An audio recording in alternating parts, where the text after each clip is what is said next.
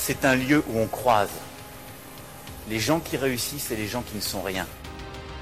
Et donc voilà, moi je suis avec les gens, on est heureux et tout va bien. On met un pognon de dingue dans des, dans des minima sociaux, les gens ils sont quand même pauvres. On n'en sort pas. Eh bien c'est simple, on a tout misé sur l'esprit start-up. Je crois qu'on a besoin d'un peu d'égalité, d'un peu de liberté, parce que c'est quoi la devise française? Liberté, égalité, fraternité. Eh ben, banco, voilà. Nous, c'est ça ce qu'on va essayer de faire. Top Bienvenue dans La République inaltérable, le talk politique libre, incisif et sans concession du monde moderne avec Alexis Poulain. Bonjour Alexis. Salut Antoine. Je rappelle que vous pouvez retrouver les épisodes précédents dans toutes les apps de podcast, sur Spotify et sur lemondemoderne.media. Et si vous ne l'avez pas encore écouté, l'épisode de mardi dernier était une rencontre avec Olivier Aubert, auteur du livre Anopticon, une exploration de l'Internet visible, sorti chez FIP Édition. Aujourd'hui, nous ne sommes pas en studio, mais euh, dans un café, comme la plupart de nos rencontres avec des auteurs. Euh, tout simplement parce que l'actualité est chargée, donc tu te trouves souvent à proximité des plateaux télé, Alexis. C'est ça. Euh, c'est ça. plateau où on entend surtout les louanges à nos chers euh, premiers de cordée qui ont la main sur le cœur au secours de Notre-Dame de Paris. Eh oui. On va en parler tout à l'heure, évidemment, mais rapidement, ton rôle cette semaine, c'est aussi de ramener ces gens-là un peu sur Terre, non? Euh, oui, il faut, il faut, il faut raison garder en toute chose. Euh, quand on voit euh, l'allocution aussi du président Macron, l'adresse à la nation hein, de, de, de- de mardi soir, on a l'impression qu'il y avait eu un attentat sur le, sur le sol euh, français, qu'il y avait beaucoup de morts. Euh, alors évidemment, c'est une tragédie, c'est euh, une part d'histoire qui, qui brûle devant nos yeux. On s'est senti vraiment dépossédé de quelque chose. Mais est-ce est-ce là une raison d'en faire un, encore une pirouette de communication politique Je crois que unanimement, euh, beaucoup de gens ont trouvé le moment euh, gênant euh, et pas forcément le mieux approprié pour ce genre de contrition nationale. Il y a effectivement, je pense, un mouvement et un moment d'union nationale devant la perte de, Notre-Dame d'une certaine façon, même si on peut effectivement reconstruire, mais ce ne sera jamais la même chose. Mais il y a aussi, encore une fois, peut-être euh, trop de précipitation, un peu, euh, un peu beaucoup d'amateurisme, et, euh, et dans ces moments d'union nationale, on a l'impression qu'Emmanuel Macron ne connecte pas, n'y arrive pas. Il y a, il y a eu, euh, on se rappelle tous de la Coupe du Monde, quand même, quand on est président de la République, ga- gagner la Coupe du Monde de football, c'est quand même un, jackpot total. On est sûr d'être aimé de tous les Français d'y arriver. Et ben même, même à ce moment-là, il le rate avec la descente de la Coupe. Alors, c'était l'époque Benalla, hein, l'époque bénie de Benalla. Euh, mais là, on, on a l'impression que euh, Le bagagiste trop le- ouais, mais non, mais donc ra- rater ce moment donc de, de connexion populaire avec la Coupe du Monde, et là peut-être qu'on va voir euh, à nouveau un, raté, et le raté il existe puisque télescopage, euh, alors malheureux hein, d'agenda, il devait y avoir les annonces d'Emmanuel Macron sur euh, euh, sa réponse au grand débat, et puis euh, arrive l'incendie tragique de Notre-Dame. Malheureusement, euh, les verbatims euh, avaient été envoyés à la presse. Que font les journalistes quand ils reçoivent euh, des informations? Ils euh, les divulguent généralement. Et bien voilà, c'est fuité, on sait à peu près ce qu'il allait dire. On a même à- lundi matin publié ce qui semble être le texte de l'allocution qu'il aurait dû prononcer, ou qu'il a du moins enregistré mais non diffusé.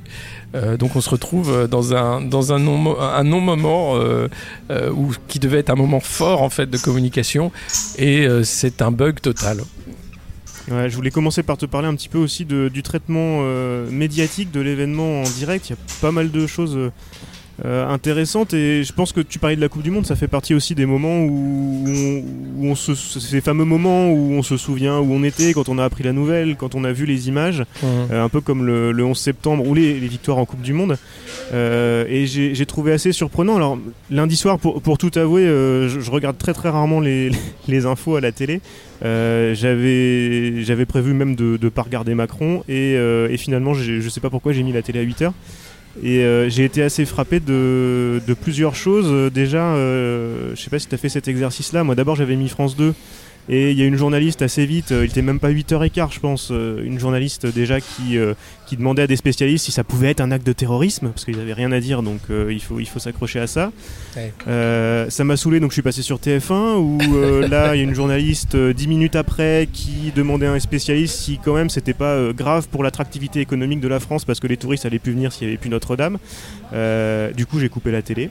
Euh, Mais- et, et puis on a vu aussi euh, un- on, on sait qu'il y, a y aussi un, un manque de moyens. Euh, J'ai trouvé ça incroyable qu'en 2019, euh, sur cette couverture en direct, alors forcément ils sont pris de court, ils envoient les journalistes un petit peu à l'arrache, c'est normal. Mm. Euh, on a eu quasiment que des images pixelisées de direct au smartphone parce que euh, il n'y avait pas, il y avait pas d'équipe et de caméra alors qu'on est en plein centre de Paris. quoi. Si, alors après, il y a eu- il y, a eu du monde hein, quand même. Il y, a eu- il y a eu pas mal Alors, de plus tard, caméras. oui, oui, oui, plus tard. mais plus tard. Mais, mais bien sûr que les premières images sont celles des, des passants euh, sidérés par la, scène. Et bah, bah voilà, euh, c'est l'ère des médias dans, dans laquelle on vit, c'est-à-dire qu'il faut aller vite, très vite, plus vite. Il faut être avant l'événement, même presque dans l'événement. Euh, c'est impossible bien sûr pour une rédaction puisqu'il faut euh, euh, trouver le, le pool, envoyer les gens, euh, arriver sur place. Euh, on n'a pas, sauf à avoir un journaliste qui passe par là par hasard, euh, on est toujours en retard de, l'info. Donc euh, les chaînes info recherchent bien sûr euh, à avoir les premières images et les premières images, bah, c'est du smartphone. Maintenant, on en est là bien sûr. Donc Ouais, euh, et puis même si c'est le centre de Paris, euh, tout, tout le monde devait, euh, devait tirer sur la connexion. euh, du coup, tous les directs étaient, euh, étaient vraiment dégueulasses. Quoi. C'était, euh, t'avais l'impression de revoir les directs Skype d'il y a 10 ans de journalistes à l'autre bout du monde. Quoi. Ils, ils Ouais. étaient, ils étaient devant Notre-Dame. Ouais, bah, c'était un peu ça. Bon, bah, euh, c'est effectivement, tu disais que c'était comme, euh, comme euh, le 11 septembre. Euh, Il y a deux tours aussi, ça rappelle ça, les flammes, et, et le moment où euh, tout le monde regarde le même endroit au même moment.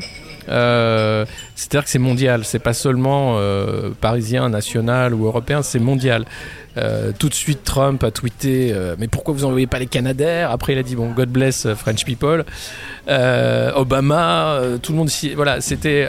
et puis les unes de journaux, toutes les unes ne font leur une que sur cet événement. Euh, parce que euh, euh, c'est un patrimoine mondial en fait Notre-Dame. C'est pas seulement une cathédrale française ni européenne. C'est un patrimoine mondial comme les Palmyres comme l'a été Bagdad. C'est voilà donc c'est c'est c'est ce qui touche tout le monde. Nous, ça nous touche davantage encore parce qu'on est français, forcément. Mais on voit bien que euh, ces moments d'urgence planétaire, euh, c'est aussi un peu ce qui nous reste en fait, ces drames planétaires euh, pour connecter en tant que, peuple, parce qu'on a du mal au G7, parce qu'on a du mal, l'Europe va mal, tout- toutes les instances de gouvernance internationale vont mal, et d'un seul coup, eh bien, c'est ce moment où ça parle à tout le monde. Ouais, puis je, je vais pas jeter la pierre aux, aux journalistes. C'est vrai qu'il y a pas beaucoup d'infos. Souvent, c'est des sujets qu'ils connaissent pas très bien. Faut, faut- faut- Ah bah oui, euh, l'architecture Euh, euh, du, du Moyen Âge. pas euh, du tout et donc voilà le, le traitement a pas été a pas été incroyable mais c'était même pas Ouais. c'était même pas le plus important sur le moment Non. Et, et moi par contre je voudrais juste faire une recommandation podcast de réécoute radio en fait Euh, la fabrique de l'histoire euh, mardi matin euh, donc dès le lendemain de l'événement à 9h a bousculé sa programmation a fait une émission en direct avec euh, la grande médiéviste Claude Govard spécialiste de, de Notre-Dame notamment Bah oui. et Jean-Michel Legnaud qui est spécialiste de Viollet-le-Duc euh, parce que sur les plateaux la veille ça a beaucoup parlé de Victor Hugo euh, Eh oui. mais, euh, mais sans jamais citer de texte de, de Mhm. Notre-Dame de Paris, c'est Mhm. pourtant intéressant. Euh, et, et vraiment, allez-y, c'est une heure de discussion sur l'histoire du monument évidemment, mais euh, euh, sur les controverses, sur les façons de restaurer, qui sont euh, évidemment euh, euh, des questions présentes depuis Ah très oui. très très très Bah, longtemps. Viollet-le-Duc, et puis euh, les différentes visions du Moyen Âge, Ouais. de Hugo, de Théophile Gautier, de Viollet-le-Duc. Ouais. Euh, et il y a même des lectures. Alors ils n'ont pas pu eu le temps ou pas trouvé euh, des des archives de textes parce que souvent dans, dans la fabrique de l'histoire il y a, il y a des archives qui sont ressorties euh, de vieilles émissions de France Culture. Et là non il y avait il y avait un, un- la, la personne qui leur fait des lectures souvent euh, qui était sur place et qui a lu euh, lu en direct dans le studio des extraits euh, euh, bah, de Hugo évidemment mais aussi de Gérard de Nerval etc Enfin, vraiment Ouais. allez-y Mais- euh, faire, faire reposer l'émotion et, et réfléchir un peu euh, la fabrique de l'histoire de mardi euh, sur France Culture. C'est vraiment. ce qu'il faut faire, donner la parole, euh, bien sûr, aux historiens, aux médiévistes, euh, aux artistes, euh, davantage que qu'au reste. Donc, euh, effectivement, très bonne émission. Alors tu parlais de communication euh, politique tout à l'heure, je voulais en parler un petit peu avec toi et puis on, on va parler de philanthropie quand même. Euh, pour parler de, de communication politique, alors Emmanuel Macron, le, le soir de l'événement, euh, a fait un discours devant Notre-Dame très, très digne. Et bon, celui-là, il l'a pas raté, mais heureusement quand même. Il était difficile à rater peut-être aussi. Euh, mais en tout cas, voilà, très, très bien. Euh, on s'est dit qu'il n'y aurait pas de récupération politique, de, de choses comme ça. Et puis, euh, et puis dès le lendemain, euh, c'est tombé à l'eau complètement euh, Ouais. avec, avec d'abord, d'abord cette, cette photo euh, de Castaner. Mais qu'est-ce qui leur a appris de faire ce genre de photo quoi? Ils, vivent, ils vivent dans une série télé, les mecs, c'est. Ils vivent dans une série télé américaine. Ils sont euh, absolument dans. C'est même pas euh, Studio Canal, c'est Netflix. D'ailleurs, c'est toute la pratique du pouvoir hein, qui est impactée par cette vision en fait de très West Wing, House of Cards, etc. En disant on, peut- on peut faire des sales coups, ça passera. De toute façon, la politique, c'est du jeu. Euh, et, qui oublie le sens de l'État. Euh, et, euh, et on voit bien que c'est cette mise en scène perpétuelle. Et, avant ça, le ministre de l'Intérieur était à Mayotte et il y a une petite vidéo où on le voit monter en chemise, puis dans un bateau, puis parler aux gens. Enfin, c'est la mise en scène perpétuelle du corps et non pas de la Ah, je l'ai fonction. pas vu. Est-ce qu'il a essayé de danser un petit peu comme fait euh, Theresa May quand elle va dans Non, je crois qu'il n'y un avait pas de caméra ou- sur les, les, les moments tiponche, euh, a été euh, interdit au, au pool press. D'ailleurs, je pense pas que c'était le pool press, je crois que c'est simplement les, les, les, caméras du ministère de l'Intérieur et le, et le pôle communication qui, qui s'en qui s'en occupent. Et là, on voit bien que c'est pareil, c'est c'est les pho- comme les photos de Soisig la maçonnière, c'est ces photos mises en scène de- du corps du pouvoir. Euh, qui essaye de, de dire quelque chose. Euh, et en fait euh, c'est assez contre-productif parce que Castaner devant Notre-Dame écroulée on a l'impression de le voir devant l'état du pays. Enfin il y a quelque chose de l'ordre de mais qu'est-ce qu'il fout là? Pourquoi? Pourquoi est-il seul sur l'image? Un ministre de l'intérieur c'est toujours entouré d'un préfet de, bah, de monsieur Nunez aussi son sidekick mais de policiers enfin de tous les corps d'état et là euh, ça fait vraiment affiche de film ou de, de série plus effectivement Euh, c'est euh, Ouais, le, le roi de la night, c'est cru en Jack Bauer de Fort Calquier là. Oui, mais c'est le problème de, de, de cette majorité, de ce gouvernement, c'est que trop peu d'expérience politique, mais beaucoup d'expérience du privé, euh, où la communication, la communication de crise, euh, a toute son importance.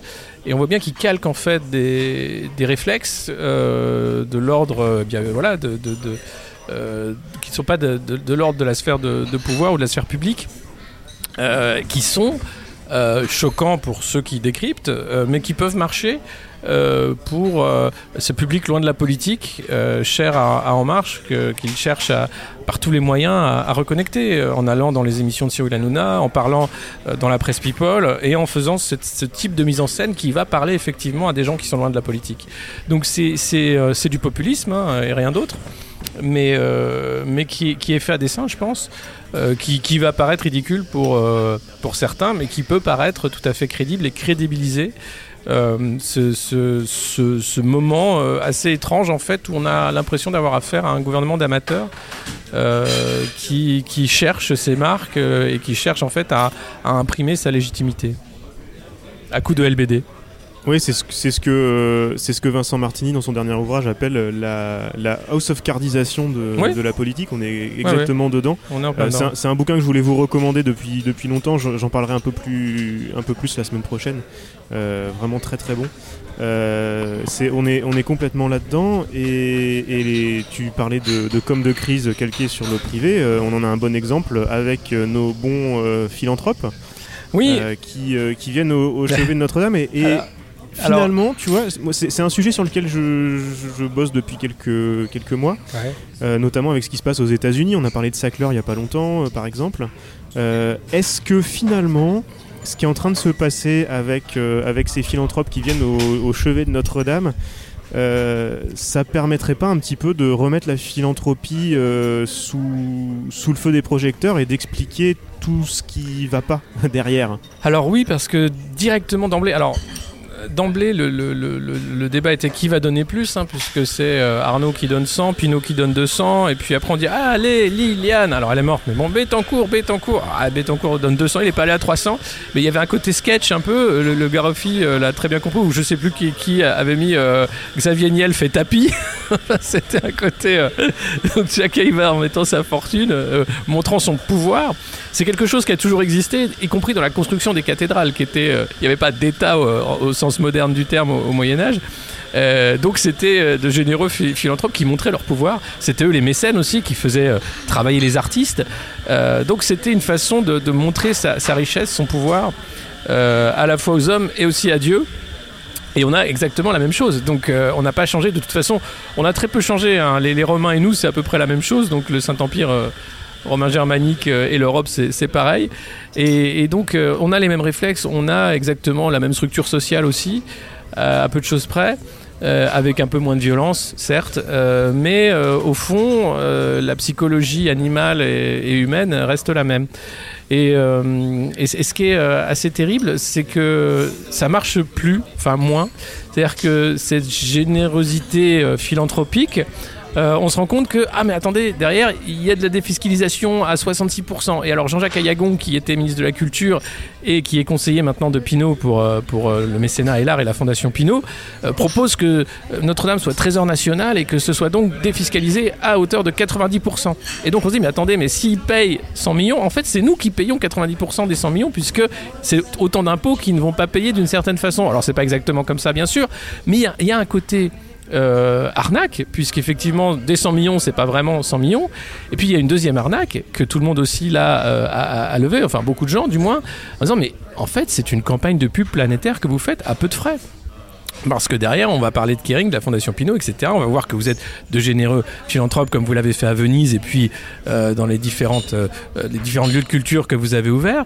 Et donc, euh, tout le monde va parler de vous pour très peu cher. Et ensuite, il y a la question qui va se poser, euh, des plaques de merci monsieur, euh, merci madame. Et puis, il y a- ce truc qui ressort. euh, qui date de, de 2017 de, du projet en fait de, de, de l'île de la Cité euh, où il était question de faire une dalle de verre devant Notre-Dame. Enfin que derrière, on voit bien que les promoteurs sont intéressés parce que ce lieu touristique n'a pas été touché depuis le baron Haussmann. Donc il serait temps de, mettre plus de boutiques, bon sang. Euh, donc euh, c'est obscène. parce qu'on peut être un généreux philanthrope mais ne pas le faire savoir. Mais on n'a pas d'intérêt à le faire puisque l'idée c'est bien de montrer sa puissance.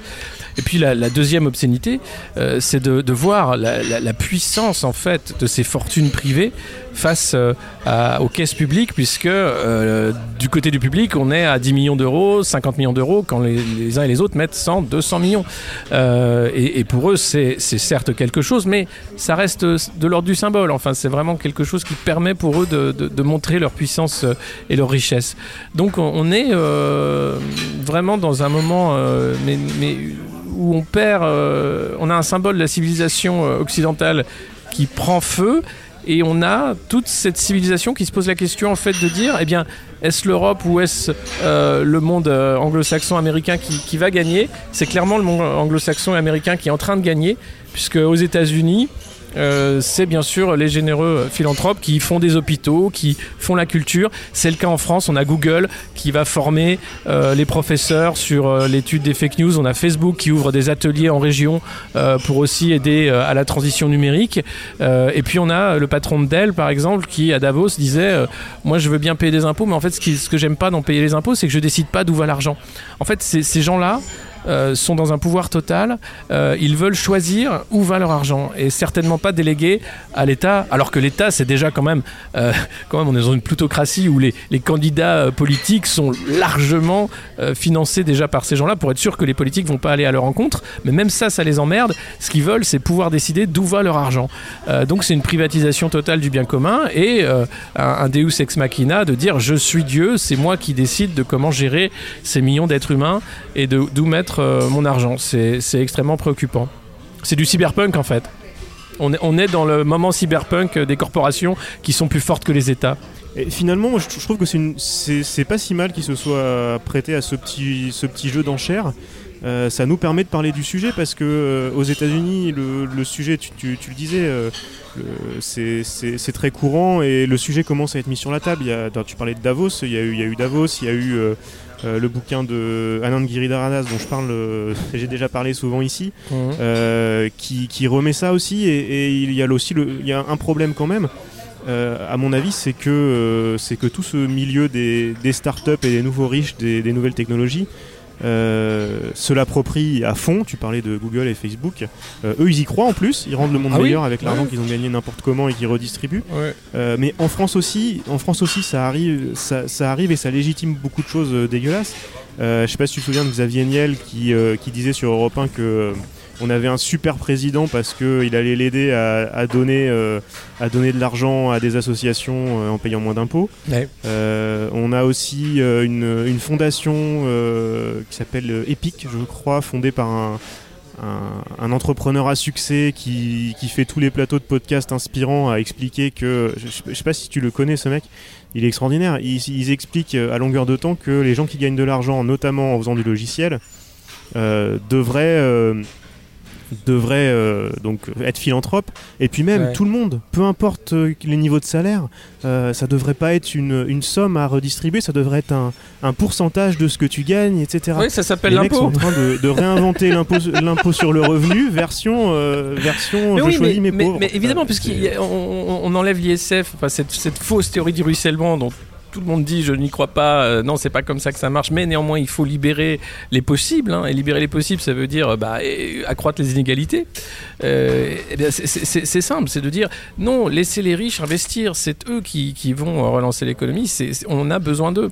Euh, si vous les taxez, euh, ils, vont, ils vont partir, vous savez, hein, ils aiment pas être taxés. Et, euh, c'est vrai, on a eu le mur de l'argent et on peut l'avoir à nouveau. Euh, et euh, un, un- ultra riche, il préférera toujours un paradis fiscal euh, euh, à un pays euh, socialiste, ça c'est sûr. Donc euh, il faut à un moment dire mais qu'est-ce que vous voulez? On est, on est dans un moment de- d'effondrement euh, de, de, la civilisation d'une certaine façon, de, ce qui faisait solidarité, de ce qui a été le, ciment du Conseil de la Résistance, de, faire un, État social. Ça c'est fini. Clairement maintenant on est dans un état de la compétition. Euh, et, en plus, euh, vous voulez euh, ne rien faire pour, pour sauver cet État. Et regardez les, grands serviteurs de l'État, comme ils s'appellent, ils sont là pour le vendre en lot. Privatisation à tout va, les barrages, les aéroports, les infrastructures, la Française des Jeux. Mais à, leur profit. Euh, c'est pas pour rien que euh, Madame Gilles Legendre euh, trouve un poste de DIRCOM à la Française des Jeux. Elle est extrêmement douée, elle a un très beau CV, mais il y a plein de boîtes qui pourraient la prendre en tant que DIRCOM. Pourquoi la Française des Jeux? Bah évidemment, la Française des Jeux, vous avez le droit d'avoir des actions et c'est une des boîtes les plus profitables. Donc euh, évidemment que c'est euh, c'est dans l'intérêt de la famille Legendre de, de s'en occuper. Donc cette collusion, cette plutocratie, ce pouvoir de l'argent qui fait que derrière la démocratie prend cher, on est en plein dedans et ça ne fait que s'accélérer. Et il y a très peu de digues, il y a très peu d'opposition pour euh, critiquer et dire mais attendez, euh, vous pouvez pas d'un côté faire campagne pour une Europe sociale euh, avec un SMIC d'ailleurs sous le seuil de la pauvreté comme cette pauvre Nathalie Loiseau euh, le, le disait, et de l'autre côté en fait organiser le démantèlement de l'État social. C'est pourtant ce que fait En Marche. avec deux juste je, vou- je voulais rebondir là-dessus mais avant juste je voulais deux, petites recommandations de lecture. Alors j'ai parlé de Anand Giridharadas tout à l'heure. S'il y a des éditeurs qui nous écoutent vraiment s'il vous plaît traduisez-le traduisez-le et sortez-le rapidement on, est, on en a vraiment besoin je mets, je mets toutes les références dans, le, dans les notes de l'épisode Euh, et puis euh, et puis euh, Andrew Carnegie aussi euh, puisque euh, puisque cette idée de justifier les inégalités par la redistribution philanthrope euh, bah, peut-être que ça essaye de passer pour le nouveau monde, mais, euh, mais ça date plutôt de 1895. Voilà. C'est important aussi de voir que tous ces trucs-là sont, sont Ouais. des vieux concepts euh, usés jusqu'à la corde. C'est le, capitalisme patriarcal, euh, c'est euh, c'est les trusts. Mais on est dans, un, dans une époque de trust. Enfin, ce qu'on fait avec la donnée, on l'a fait avec le pétrole. Et, euh, on a affaire à, des trusts, mais c'est exactement les mêmes réflexes. Quand je disais tout à l'heure aussi sur la façon dont les philanthropes gèrent la reconstruction d'une cathédrale ou la construction d'une cathédrale, on change pas de, schéma. Hein. C'est pas que l'histoire se répète, c'est juste que les mêmes causes produisent les mêmes effets parce que on, on est les mêmes humains qu'il y a euh, 2000 ans. C'était La République inaltérable, avec Alexis Poulain, une balado-diffusion du monde moderne sur une idée presque originale d'Antoine Gouritin. Retrouvez les épisodes précédents dans votre application de podcast favorite, sur Spotify et sur lemondemoderne.media. Suivez Alexis sur Twitter, poulain2012, et rendez-vous la semaine prochaine pour un nouvel épisode.